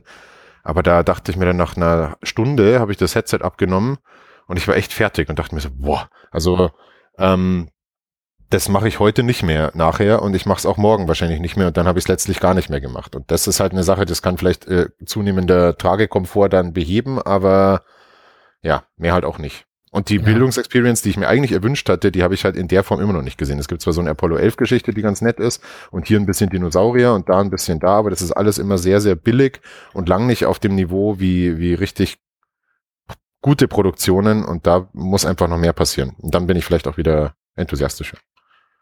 Wunderbar. Aber ich gehe davon aus, dass du das natürlich rein auch schon beruflich äh, natürlich weiterhin verfolgen wirst und dementsprechend ja, ja, dran bleibst. Klar. Okay, ähm, dann ja, vielen Dank für das Thema und äh, dir noch einen schönen Tag. Danke dir auch. Ciao, ciao. Ich spreche jetzt mit Marcel. Marcel ist 34. Hallo. Hallo, Fabu. Moin, Marcel. Worüber sprechen wir heute? Ja, Fabu. Und zwar geht es mir um Synchronisierung, sprich deutsche Synchronisierung in Spielen und äh, wie das allgemein so wahrgenommen wird, wer welche Synchronisierung überhaupt spielt. Denn ich selber spiele Spiele fast ausschließlich in der deutschen Synchronisierung, weil ich ein Problem habe mit äh, der englischen Sprache. Wenn du sagst, du spielst es auf deutscher Sprache, in deutscher Sprache, ist das dann so, dass du das genießen kannst oder stört dich das ein bisschen, dass du das nicht im Original konsumieren kannst? Also ich glaube schon, dass es manchmal cooler wäre, wenn ich es auf Englisch hören könnte. Aber ähm, ich habe halt einfach keine Alternative, ne? weil mein Verständnis vom Englischen einfach nicht so gut wäre, ähm, als wenn ich es auf Deutsch einfach hören würde. Ja, nun haben ja die meisten Spiele, so wie ich das mitbekomme, wenn sie eine englische Tonspur haben, alternativ zumindest äh, deutschen Untertitel. Ähm, wäre das keine Alternative für dich? Äh, kommt aufs Spiel an, aber es gibt extrem viele Spiele, wo ich einfach sage, das geht einfach nicht. Also zum Beispiel habe ich äh, inzwischen, ich weiß gar nicht, wie häufig die GTA-Spiele gekauft habe nur um anschließend zu merken, nein, die haben ja keine deutsche Tonspur. Ne? Und ich habe das neulich wieder gesehen, wie meine Schwägerin GTA 5 gespielt hat. Und ich bin selbst beim Zugucken nicht hinterhergekommen. Und ich habe im Grunde nur verstanden, fuck, fuck, fuck, fuck, fuck. Ja, ja, ja. Ja, wir Deutschen sind da ja so ein bisschen verwöhnt, ne? Durch diese äh, Synchrokultur, die wir ja aus dem Fernsehen einfach seit, seit ja, Anbeginn bei uns irgendwie kennen. Ähm, und ich muss gestehen, ich bin da so ein bisschen auch ähm, gefangen im Deutschen, obwohl, wenn ich ähm, ganz bewusst darüber nachdenke, würde ich eigentlich das Englische bevorzugen. Aber bei mir ist das so ähm, recht ähnlich wie bei englischen Podcasts. Es gibt viele englische Podcasts, die ich inhaltlich besser finde als deutsche. Ich höre sie aber nicht oder nur sehr selten, weil für mich ähm, das Konsumieren von Englisch sehr anstrengend ist. Weil ähm, während ich das Deutsche komplett nebenher konsumieren kann, also gerade beim Podcast hören, ist es so, wenn ich Englisch konsumiere, mich wirklich konzentrieren muss. Und das habe ich auch bei, bei Serien und bei, bei Spielen, ähm, dass ich merke tatsächlich, ähm, ich habe es im Englischen lieber, aber strengt nicht deutlich mehr an, als wenn ich es im Deutschen konsumiere. Ähm, wie ist das bei dir? Ähm, gibt es ähm, Spiele, die für dich ähm, zum Beispiel besonders gut synchronisiert wurden und gibt es auch welche, bei denen du sehr ähm, unzufrieden bist oder warst? Kannst du da ein, zwei Beispiele nennen? Ich muss ganz ehrlich sagen, eine gute Synchronisierung fällt ja in der Regel auch einfach gar nicht auf. Es gibt natürlich auch, ne also Negativbeispiele äh, würde mir jetzt zum Beispiel äh, The Division einfallen, was ja. wir sehr regelmäßig in einer kleinen Gruppe spielen wo dann regelmäßig der Spruch halt kommt, äh, Gegner nähert sich von der Rolltreppe. Das ist aber ja. weit und breit keine Rolltreppe in Sicht. Ne? okay. Ne, also es sind halt so Kleinigkeiten, die das dann, die dann einfach auffallen.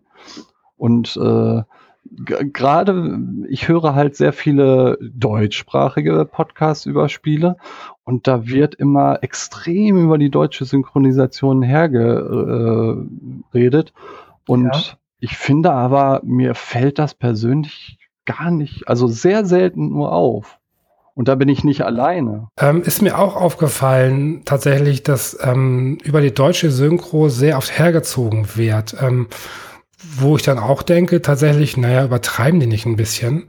Ähm, was ich schon finde, ich habe mir inzwischen angewöhnt, bei ähm, amerikanischen Serien ähm, die wirklich im, äh, im Englischen zu hören und dann mit einer äh, deutschen äh, Untertitelspur, ähm, weil man wirklich merkt, ähm, dass bei, bei der Synchronisation doch einiges verloren geht, weil natürlich ähm, der ursprüngliche Schauspieler äh, naja, aus die Person, die er eben spricht, ähm, doch eben auf seine eigene Art interpretiert. Ähm, hingegen dann im Deutschen das vielleicht nicht so gut funktioniert oder anders funktioniert. Ähm, aber tatsächlich, wie du sagst, ähm, dass es irgendwie so, so, sonderlich schlecht wäre oder dass man darüber herziehen müsste, sehe ich auch nicht, äh, im Grunde genommen bei der Deutschen. Hm. Ja, und im Grunde kann es dir im Englischen ja genauso passieren, dass mal eine schlechte Synchro dabei ist. Ne? Ja. Also deswegen verstehe ich das manchmal auch nicht. Also bei Filmen und bei Serien ist es ja noch was anderes, weil die Schauspieler sprechen nun mal Englisch. Ne? Aber in Spielen ist es ja, ob die jetzt Deutsch oder Englisch sprechen, das ist ja im Grunde egal. Es wird beides nachsynchronisiert. Mm, ja, gut, wobei natürlich ähm, so gewisse Charaktere äh, äh, im Videospielbereich, ähm, da verbindet man sicherlich auch, ähm, naja, das Original, den Originalsprecher mit der Rolle. Ne? Also das ist ja so, dass ähm, ähnlich auch wie bei Serien, ähm, gibt es ja schon auch so ein paar Synchronstars und ich glaube, dass es äh, die durchaus auch im Spielerbereich gibt. Ähm, wobei vermutlich dadurch, dass wir eh eine relativ hochwertige ähm, Synchronisierung haben äh, im, im, deutschen Bereich, ähm, fällt es eigentlich, wie du schon sagtest, eigentlich nur auf, wenn es wirklich schlecht gemacht ist. Ne? Mhm. Auf jeden ich Fall. glaube, dass man dass man dann wahrscheinlich auch eher im, im direkten Vergleich dann so die Unterschiede feststellt. Ähm, wie ist es denn ähm, zum Beispiel bei deinem äh, Konsum anderer Medien? Ähm, also ich gehe davon aus, dass du Serien und so weiter dann eben auch im, im äh, Deutschen äh, dann konsumierst. Ja, ich habe es eine Zeit lang immer versucht, auch äh, Englisch zu gucken oder auch mal eine Serie wie Narcos natürlich. Aber auch ja. da merkt man einfach, man guckt nachher, ist mehr so dieses Bügel gucken nachher. Man guckt mehr nach unten, als dass man wirklich sieht, was äh, auf dem Bildschirm passiert. Ja, okay. Ähm, nun, wenn ich mir hm, jetzt überlege, du bist 34 Jahre alt, du bist ja eigentlich jetzt in einer, in einer Generation, die auf jeden Fall so ein gewisses Grundenglisch, ein Schulenglisch durchaus ähm, ja, können müsste. Ähm, bist du da ein Sonderfall? Hast du dich einfach mit Englisch nie sonderlich anfreunden können oder wie kommt es dazu? Also ich glaube, ich habe da einfach eine gewisse Lernschwäche. Ich speziell. Also ich habe immer Probleme auch in der Schule gehabt mit Vokabeln etc. pp. Inzwischen geht das. Aber ich glaube auch einfach, äh, also mein, mein Bildungsabschluss ist jetzt okay. Ne? Wie viele gibt es aber, die noch viel weniger äh, Englisch verstehen? Und ja. für diese Leute ist es gar keine Option, eine englische, äh, eine englische Version zu spielen. Also eine Freundin von mir sagt, wenn ein Spiel auf Englisch ist, kann ich es einfach nicht spielen. Ne? Ja, verstehe. Kann ich nicht. Ja. Was denkst du, was, ähm, was Firmen wie Rockstar ähm, davon abhält, ihre Spiele zu synchronisieren? Hm. Also ich, Rockstar ist ja im Grunde ein harter Fall. Ja. Äh, ich würde sagen, einfach, es, es, es, hat vorher funktioniert und die ziehen halt ihr Ding durch. Also selbst das allererste GTA mit der Draufsicht hatte ja äh, nur Untertitel. Und das war im Grunde schon der erste Fall, wo ich dachte so, was hat, was stand da jetzt gerade da unten? Äh, ich weiß gar nicht, wo ich jetzt hin muss. Ja, hat, mh, hm, vielleicht passt der Name auch. Vielleicht ist es auch wirklich so eine, so eine Rockstar-Attitüde, ähm, dass die sich halt sagen, wir haben es halt auch nicht nötig, ne? Ja, klar. Aber ähm, also ich kann mir vorstellen, dass man durchaus noch mehr Spiele verkaufen könnte, wenn man die entsprechende Synchronisierung einfach hätte. Also ja. für mich wäre ein GTA 5 ein äh, ganz klarer Kauf gewesen, äh, wenn es eine deutsche Synchronisierung hatte, hätte. Stattdessen habe ich mir jetzt äh, Watch Dogs 2 angeguckt. Ne? Okay, ja. Es wäre natürlich wirklich interessant, das ist ja nun ne, sehr, sehr theoretisch, aber es wäre interessant, ähm, ob sich die, die Verkaufszahlen wirklich ähm, verändern würden, wenn Rockstar für seine Titel ähm, auch andere Tonspuren anbieten würde. Ähm, ich kann mir nicht vorstellen, dass es bei denen eine Geldfrage ist. Ähm, ich, ich glaube tatsächlich, also ich würde schätzen, die machen das wirklich aus der Entscheidung aus dem Grund heraus, dass sie sagen, äh, wir wollen das im Original haben, weil wir so auch wirklich entscheiden können, wie es sein soll. Und dass man einfach, wenn man eine andere Sprache dazu nimmt, dass man auch ein Stück weit Kontrolle abgibt, ne?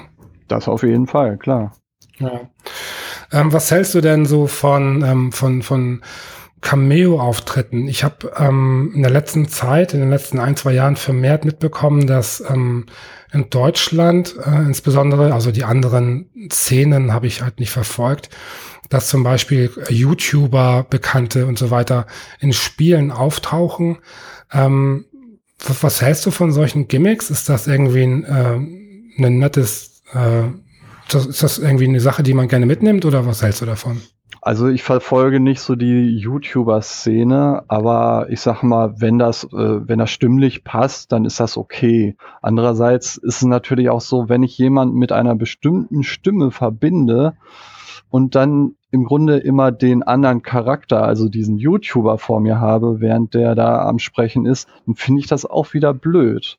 Das ist bei ja. Filmen im Endeffekt genau das gleiche, ja ne, weil ich immer jemanden vor meinem inneren Auge habe, der das gerade spricht. Mein Empfinden war immer gerade so bei diesen äh, YouTubern, die dann da ähm, gebucht wurden für gewisse kleine Rollen in Spielen, das hatte äh, einfach zu 100 Prozent den Werbeeffekt ähm, dass man natürlich dann äh, ja die Zielgruppe, die ja doch relativ groß ist äh, bei gewissen YouTubern, dass man die halt damit extra nochmal angeln möchte. Ähm, das hatte für mich in keinem Fall, also in keinem mir bekannten Fall wirklich äh, qualitative Gründe, weil alle, die ich mitbekommen habe, da klang das doch eher ähm, recht schäbig. Ähm, deswegen ist das für mich irgendwie so eine Aktion, äh, bei der ich mich als Konsument eher so ein bisschen verarscht fühle, weil das halt, ähm, ja, das ist halt so, so bewusst irgendwie die Zielgruppe abgreifen, so groß es halt geht.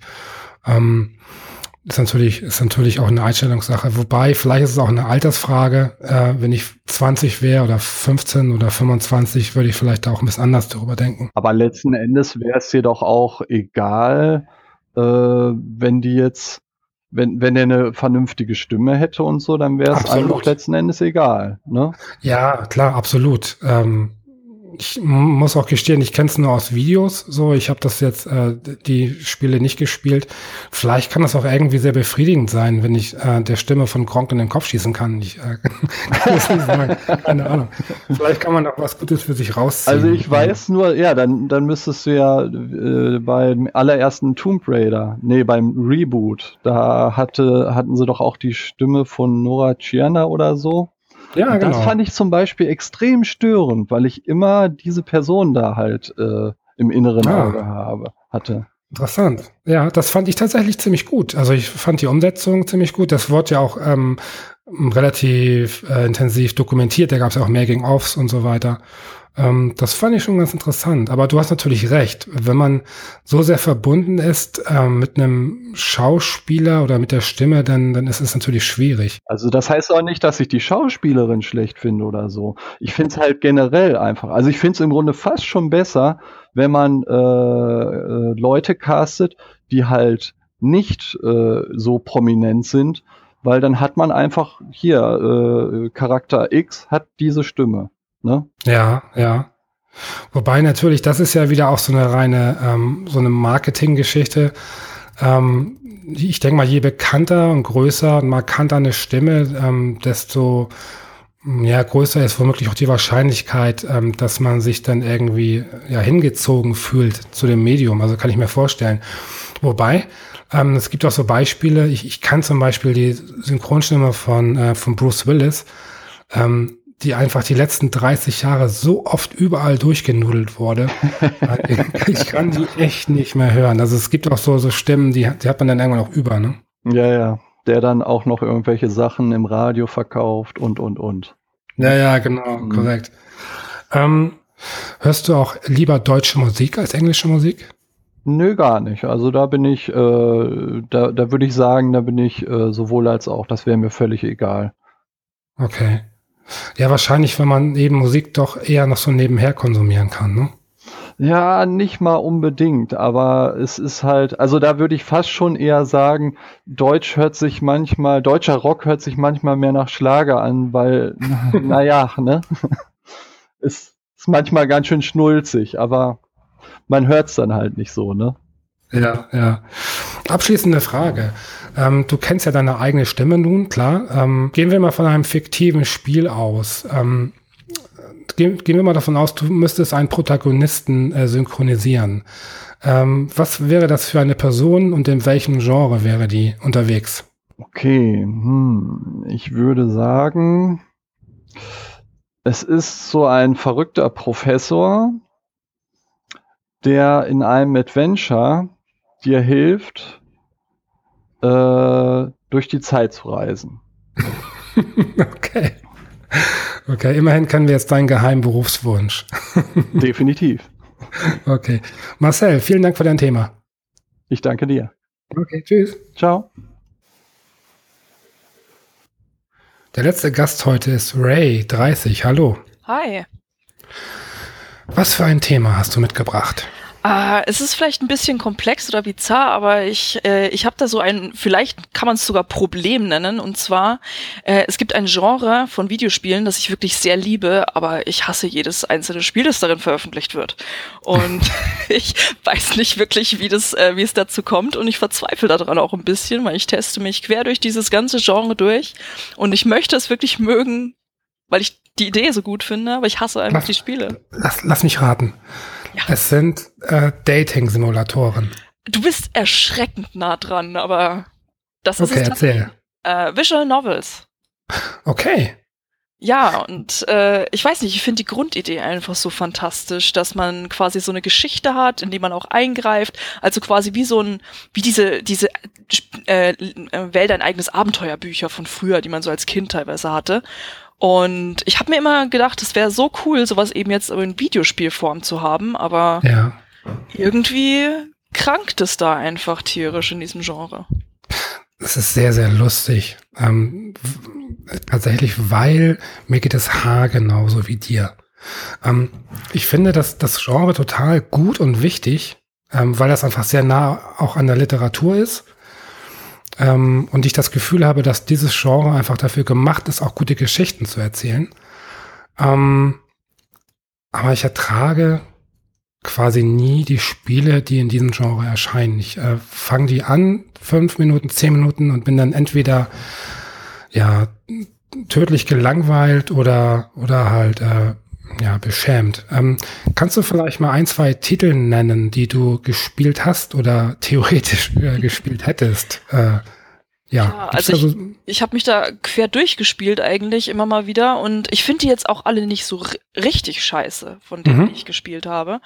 Ähm, aber die hauen mich halt auch nicht um, muss ich dazu sagen. Als zum Beispiel, da hieß eins, hieß Cinders und das ist noch eins von diesen ähm, westlicheren Rollenspielen, was, äh, Rollenspielen sage ich schon, Visual Novels, das ja. so ein bisschen in Richtung äh, Cinderella-Märchen geht. Und das ist wunderschön gezeichnet, es hat wirklich so ein schönes Design. Aber die Charaktere und die Story machen mich einfach fertig. Die haben mich so genervt. Und es ist so schade. Und dabei ist es noch so eins, wo du auch wirklich dann Entscheidungen treffen kannst, die in unterschiedliche Richtungen gehen. Und äh, das ist ja auch nicht immer ähm, bei, den, bei den Visual Novels leider. Manche sind ja wirklich so minimalistisch aufgebaut, dass du quasi gar keine Entscheidungen treffen kannst, was ja dann wirklich einfach nur Lesen mit manchmal Bildern im Hintergrund ist. Ja, es ist wirklich dann oftmals so, man hat das Gefühl, es ist eigentlich ja eine Kurzgeschichte oder eben ein Roman einfach, der ja so bebildert ist, durch den man sich durchklickt. Ne? Ähm, ist das bei dir wirklich so, dass ähm, nur die Inhalte dich abschrecken oder ist auch tatsächlich so dieses reduzierte äh, visuelle eher etwas, das dich nicht so sehr ähm, ja begeistern kann? Also ich glaube, das ist eine, äh, es kommt drauf an. Also wenn die Geschichte und die Charaktere wirklich richtig super wären und mich auch die, äh, sag ich mal, die Optik anspricht, dann hätte ich gar nichts dagegen, wenn es quasi ein sehr, sehr minimalistisches Gameplay hätte. Aber das Problem zum, ganz oft ist tatsächlich, dass die Story eher meh ist, die Charaktere einfach flach und uninteressant und dann habe ich noch nicht mal Gameplay, das mich davon ablenken kann. Und dann starre ich halt einfach nur auf Bilder, die bei, mit jedem zweiten Klick wechseln. Und das ist irgendwie schade, finde ich, weil da ist so viel Potenzial in diesem Genre, aber ich finde es einfach nicht. Hast du es ähm, selten gefunden oder noch gar nicht gefunden? Ähm, ich sehe immer Ansätze davon. Ich habe jetzt eins gespielt, ähm, das heißt Rose Winter. Das fand ich eigentlich ganz putzig gemacht, aber ähm, das hat mir vom Grafikstil ganz gut gefallen. Und es hatte auch so, man musste am Anfang quasi eine Entscheidung treffen, in welche, welche ich möchte sagen, Origin Story man hat, aber in welche Richtung man dann so gehen möchte, mit welchem Begleiter. Aber das war es dann auch schon. Danach hat man halt auch keine Entscheidung mehr getroffen und die Grafik, es gab wirklich tatsächlich, glaube ich, äh, vier oder fünf Slides, die immer so gleich waren und die Gesichter haben sich halt auch, gab irgendwie drei Stück oder so. Das war dann auch ein bisschen schade. Also ich sehe mal so einen Ansatz von, äh, von interessanten ja, Aspekten, aber es ist noch nie irgendwie so, dass ich sage, wow, das ist es jetzt. Ich habe ja nun mit tatsächlich mit mit dem Dating Sim recht nah dran gelegen, weil es ja durchaus auch wirklich Parallelen gibt. Ähm, gibt es denn Dating Sims, die du gespielt hast, die du cool findest, oder gibt es da auch keine? Ähm, ich habe mal Hatofu Boyfriend angefangen, was ja auch so in diese Richtung geht, aber wie gesagt auch nur angefangen. Also ich finde zwar so die, die Grundidee vom Dating-Sim finde ich auch ganz spannend. Ich bin ein ganz großer Rollenspiel-Fan und gerade zum Beispiel bei, bei so Bioware-Geschichten oder sowas finde ich halt gerade auch so die Beziehungen sehr spannend. Ähm, aber auch bei so den Dating-Sims war da auch ganz selten was dabei, was vielleicht auch mit damit zu tun hat, ähm, dass ganz vieles ja in diesem Anime-Look und davon bin ich kein Fan. Also ich bin überhaupt kein Anime-Fan und das reduziert halt die Möglichkeiten, die ich überhaupt in diesem Genre habe, schon immens. Sowohl in ja. Dating Sims als auch im Visual Novels. Okay. Ähm, mich würde mal interessieren, hast du selbst schon mal Erfahrung machen können mit dem Schreiben von Geschichten? Also sei es jetzt wirklich ganz klassisch, oldschool, ähm, dass du halt mal ähm, ja, Geschichten, Kurzgeschichten oder so geschrieben hast oder sogar vielleicht im Spielebereich äh, die eine oder andere Idee ähm, skizziert oder sogar schon vollendet hast? Ähm, oder ist für dich, bist du der reine Konsument oder äh, bist du auch jemand, der auch kreiert? Ähm, es ist eigentlich witzig, dass du das sagst, weil ich habe geschrieben lange, bevor ich zum Beispiel überhaupt gelesen habe. Also ich habe, äh, ich habe, bevor ich lesen konnte, habe ich meiner Oma Geschichten diktiert. Ich habe, glaube ich, auch äh, fünf Romane unveröffentlichte in der Schublade liegen. Also ich ich schreibe wirklich extrem viel. Ähm, ich stehe früh auch eher auf, um zu schreiben. Ähm, und schreibe auch an einem Roman mal wieder. Ähm, mal gucken, ob der auch wieder in der Schublade landet. Äh, also ich schreibe, sagen wir mal ja, ich schreibe viel. Okay. Das heißt, klar, dann ist natürlich auch naheliegend, dass du äh, besonders viel Wert eben auch auf die Geschichte äh, legst. Ähm, wobei bist du dann im Spielebereich richtig? Weil ich habe das Gefühl, es heißt immer so, ähm, ja, das ist eine schöne Geschichte für ein Spiel. Ähm, das ist dann immer so direkt abwertend, weil man das Gefühl hat, dass ähm, Geschichten in Spielen doch immer noch eher stiefmütterlich behandelt werden und der Fokus doch eher so auf der ja audiovisuellen Umsetzung äh, liegt oder äh, siehst du das anders? Bist du eher jemand, der sagt, ähm, Spiele sind äh, schon, werden schon gut ausgenutzt, so als, als Medium, um Geschichten zu erzählen. Also ich glaube tatsächlich, dass es immer besser wird. Also es war sicherlich nicht immer so, aber man hat immer mal so Perlen gefunden, auch früher schon.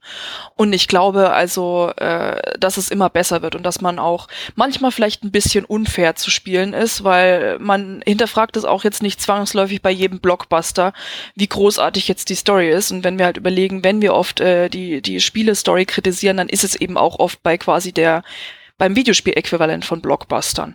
Ja. Ähm, und ich finde es wichtig, ich meine, das ist ja auch mein Job, das zu kritisieren. Ähm, und ich bin da auch nicht immer zimperlich. Ähm, aber ich finde, dass es schon wirklich gute Ansätze gibt, wenn man jetzt zum Beispiel ähm, bei, auf Uncharted guckt. Das ist halt immer so ein klassisches Beispiel. Ich weiß, ist vielleicht auch ein bisschen faul, aber ähm, gucken wir da einfach mal hin. Zum Beispiel The Last of Us ist eine super Action-Adventure-Geschichte. Ähm, und da kann man sagen, egal ob jetzt für ein Spiel oder wenn man halt das Gameplay rausnehmen würde, würde es für mich auch als Film funktionieren. Du hast auch sowas wie, keine Ahnung, Gone Home ist auch eine großartige ähm, Coming-of-Age-Geschichte. Oder äh, ach, ich, ich könnte da noch weitermachen. Also zum Beispiel, ich finde sogar, dass die Arkham-Geschichten teilweise, ich bin ganz großer Fan der Arkham-Spiele und ich sage immer noch, weit besser sind als alle Filme, die Nolan in diesem Bereich gemacht hat. Und da gehe ich, ziehe ich einen Ring für. Also es ist, ähm, ich finde da auch die Geschichten wirklich sehr viel besser erzählt. Und ich glaube, es kommt immer so ein bisschen drauf an. Also manchmal denke ich, dass wir ein bisschen ich möchte nicht sagen überkritisch sind, das, äh, mhm. das kann man nicht unbedingt sein, aber es vielleicht ein bisschen unfair behandeln, weil ja, die Geschichten haben auf jeden Fall noch viel zu lernen, aber wir machen die richtigen Schritte, finde ich. Ja, ähm, meine Frage jetzt, die ursprüngliche Frage, ob du selber auch schreibst, bezog es jetzt auch darauf, ähm, ich sag mal so, die, die Vorstufe zur, zur Visual Novel ist, denke ich mal so, dass ähm, ja, Choose Your Own Adventure. Also wäre so meine mhm. Vorstellung davon, die Vorstufe zu schaffen. Ähm, und da wurde ja in den letzten ein, zwei Jahren ziemlich viel gemacht, besonders über Twine. Ähm, hast du in dem Bereich auch schon mal was gemacht? Also hast du schon mal eigene Geschichten irgendwie versucht, in, in Spielform ähm, ja, rüberzubringen? Ich spiele tatsächlich mit dem Gedanken. Ich habe so eine Geschichte und ich habe mich lange gefragt, ob die besser funktionieren würde als Kurzgeschichte ja. ähm, oder vielleicht sogar als äh, als Visual Novel oder als ähm, als eben Twine-Geschichte. Weil es heißt ja immer, wenn man nicht das findet, was man haben möchte, soll man selbst machen. Genau. Und, äh, keine Ahnung. Da hatte ich halt auch schon lange mit dem Gedanken gespielt, ob das eben eine Idee wäre, ähm, sowas mal selbst umzusetzen. Ja. Ähm, ich finde tatsächlich, dass sich da in den letzten ein, zwei Jahren sehr viel getan hat. Hast du dich mit Twine schon mal befasst? Ähm, ja, habe ich. Also ich habe auch mal äh, quasi einen Artikel für die WASD darüber geschrieben, nicht nur über Twine, aber halt quasi über die äh, über die Entwicklung von Text Adventures quasi von früher bis sogar zum Sexting Simulator über ähm, ah, okay. Telefone und sowas. Das heißt, ich habe mich damit beschäftigt, aber ich habe nicht so viele gespielt, wie ich es mir wünschen würde, sage ich mal. Hast du auch so ein bisschen ähm, Angst davor, ähm, das zu machen ähm, oder auch jetzt bezogen aufs Buch, um dann kritikmäßig auf auf die Nase zu fallen, weil du sagst es irgendwie, ähm, die Geschichten, ähm, die ja gefallen ja nicht so, die haben nicht haben nicht die Qualität, äh, können nicht deinem Qualitätsanspruch genügen. Wenn man natürlich diese Kritik äußert äh, und dann selber schreibt, ähm, ja, setzt man sich ja dem Druck aus, äh, es besser zu machen als die, die man kritisiert. Ähm, ist das vielleicht so ein Grund, warum du vier Bücher in der Schublade hast und nicht im Regal? Nicht im Regal? Mm, ich glaube ich noch nicht mal unbedingt. Also da habe ich ein bisschen, ich möchte nicht sagen den Heimvorteil, aber wenn man äh, im Internet schreibt beruflich und gerade noch als Frau kriegt man ja sowieso viel Kritik ab. Ja. Ähm, und ich habe noch dazu, äh, ich habe quasi Design studiert. Das heißt, da saßen wir den lieben langen Tag lang da, haben unsere Sachen angeguckt und wurden, haben uns gegenseitig zerrissen, wenn du so möchtest. das heißt, ich bin das so schon gewohnt. Der Grund, ja. dass die Bücher halt in der Schublade liegen, ist einfach, dass ich mich äh, genretechnisch in eine andere Richtung entwickelt habe und momentan einfach nicht viel mit äh, Fantasy oder Urban Fantasy oder Vampirgeschichten anfangen kann, die ich halt früher mal geschrieben habe und wo ich Freude dran hatte. Das ist eigentlich eher so der Hauptgrund. Das heißt, es ist meistens eigentlich eher so dieses, okay, genüge ich meinem eigenen Qualitätsanspruch, weil in erster Linie möchte ich dem genügen. Ähm, und dann der nächste Schritt ist halt einfach, finde ich die Zeit, das so zu machen, wie ich mir das gerne hoffe, um diesen Anspruch eben zu schaffen. Und ja, das ist halt auch so ein bisschen, das so ein bisschen die Krux, wenn man halt äh, auch viele Hobbys hat, sage ich mal, äh, dann zu gucken, welche, was, was kriegt jetzt Priorität, welches Projekt auch gerade, wenn ich halt schreibe, schreibe ich jetzt an dem Roman, schreibe ich doch jetzt lieber meine eigene Twine oder Vision Novel Geschichte. Ich glaube, das ist eher so mein Problem. Ich bin da ein bisschen zu gestreut, was das alles angeht. Verstehe. Ähm, wenn du dir jetzt äh, von einer mh, hm, großen bekannten Videospielreihe ähm, einen Ableger als Visual Novel äh, wünschen könntest, äh, welche Reihe, welche Serie wäre das? Boah, ich bin ja sowieso, äh, das erste, was in meinen Kopf kommt bei sowas, ist ja sowieso immer irgendwas von BioWare. Da bin ich ja. einfach ein bisschen voreingenommen, was das immer alles angeht. Ich bin dafür viel zu großer Fan von, äh, von Dragon Age und Mass Effect. Ähm, das heißt, das fände ich, würde halt auch ganz gut passen, weil manchmal gingen sie ja schon so ein bisschen in die Richtung. Ähm, Gerade mit diesen Entscheidungen, die Konsequenzen haben. Ich finde, das machen die ganz gut im mhm. Ansatz, was man natürlich immer noch ausbauen kann und da würden sie halt schon die Chance dafür haben. Ähm, aber ansonsten stell dir mal ein Bioshock Visual Novel vor, das wäre auch ein bisschen geil. Ja. Ähm, könnte gut funktionieren, aber wahrscheinlich äh, wird sich das gut verkaufen. Ich meine, davon hängt's ja ab, ne? Oh Gott, ich kann mir nicht vorstellen, dass ich das gut verkaufen würde. Ich kann mir vorstellen, dass man sowas als Marketingmaßnahme macht, quasi, um auf das nächste Bioshock irgendwie hinzuweisen oder so. Aber ja. ich meine, das ist eine Shooter-Reihe. Das würde sich niemals verkaufen. Aber die Vorstellung so, dass äh, die ganzen Shooter-Fans dann so ganz ruhig an ihren Visual Novels sitzen. ich habe noch einen Pitch. Wie wär's mit GTA Visual Novel? Das wär's ja. doch. Ach, das wäre schon wieder cool, auf jeden Fall. Ne? Äh, ja. So ein bisschen Erwartungen brechen und sowas fände ich halt ganz schön und das das machen halt Vision Novels in meiner also ich habe wie gesagt ich habe bis jetzt auch sehr wenige irgendwie durchgespielt aber es machen es halt auch so wenig und ich fände das wäre eigentlich auch ganz cool wenn es mal mehr diese Erwartungen brechen weil schon wenn ich in den Steam Store gehe und einfach die ganze Zeit äh, einfach nur überall Anime sehe alles so in in Pink und Blau mhm. und äh, am besten noch mit großen Brüsten die mir entgegengehalten werden mhm. äh, was ja schön und gut ist kann ja auch drin sein aber es ist, ist irgendwo langweilig, weil man keine Abwechslung findet, finde ich. Und das ist ein ja. bisschen schade. Ray, wie stehst du zu Fanfiction? Habe ich gar nichts dagegen. Finde ich eigentlich eine coole Sache, um ehrlich zu sein. Ähm, ich finde alles gut, was, was, äh, was Fans irgendwie kreieren können oder womit sie ihre Liebe für was zeigen können, weil was anderes ist es ja nicht. Egal, ja. ob es jetzt gezeichnet wird oder geschrieben wird. Ähm, es ist ja einfach, es ist eine Art, die Liebe für etwas zu zeigen. Und ich finde es großartig, wenn es in sowas Konstruktives, Positives geschoben wird, ähm, anstatt es in, keine Ahnung, lasst uns mal ein bisschen den Entwickler mit Mord drohen. Stimmt, ja. ja. Dann, ich weiß nicht, hat, ich weiß, es hat einen schlechten Ruf, ähm, aber ich weiß nicht, ich sehe da eigentlich echt nichts Schlechtes drin. Hast du selbst auch schon Fanfiction verfasst? Klar, wir hatten das nicht, wenn er früher Fan von irgendwas war. Ich war ganz großer Buffy-Fan. Willst nicht wissen, was darum geschürt ist im Internet.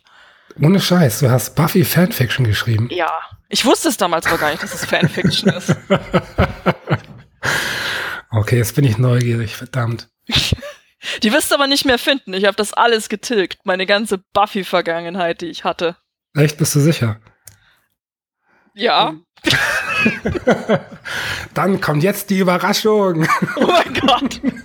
Wir haben übrigens deine ganzen alten Beep World Seiten hier wiedergefunden und werden sie jetzt vorlesen. Ja, nee, leider nicht. Das, das, dafür würde ich wirklich äh, gerade einen Arm geben oder so. Ähm, Gott, glaube, das nicht. das ist es nicht wert. Lass das einfach gesagt sein. Okay, gut, dann, dann lassen wir es dabei.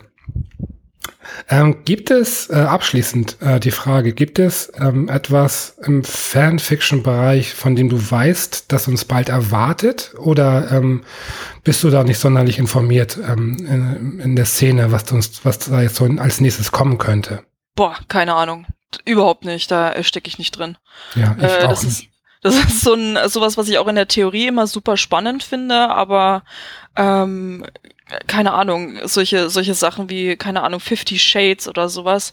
Mhm. Ich bin da nicht informiert, ob da irgendwas, vor allem ich bin auch nie Fan von irgendwelchen großen, äh, großen Franchises oder sowas, äh, dass ich das äh, absehen könnte. Wobei ich sagen muss, als ich mal für einen Fallout-Artikel recherchiert habe, habe ich entdeckt, es gibt tatsächlich eine My Little Pony Fallout-Fanfiction. Die oh. hat äh, 200.000 Wörter.